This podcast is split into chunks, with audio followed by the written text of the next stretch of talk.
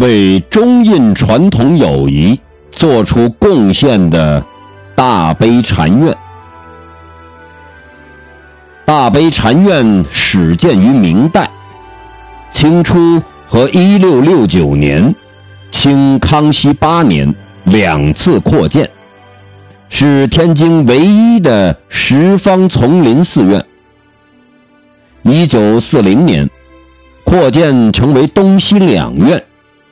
一九八三年，被列为全国重点佛教寺院之一。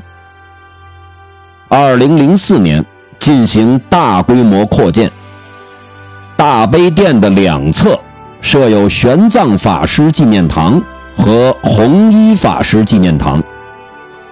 大悲院原先供奉着玄奘法师的灵骨。一九五六年，遵照周恩来总理的安排，玄奘灵骨移供印度那烂陀寺。成为中印传统友谊的象征。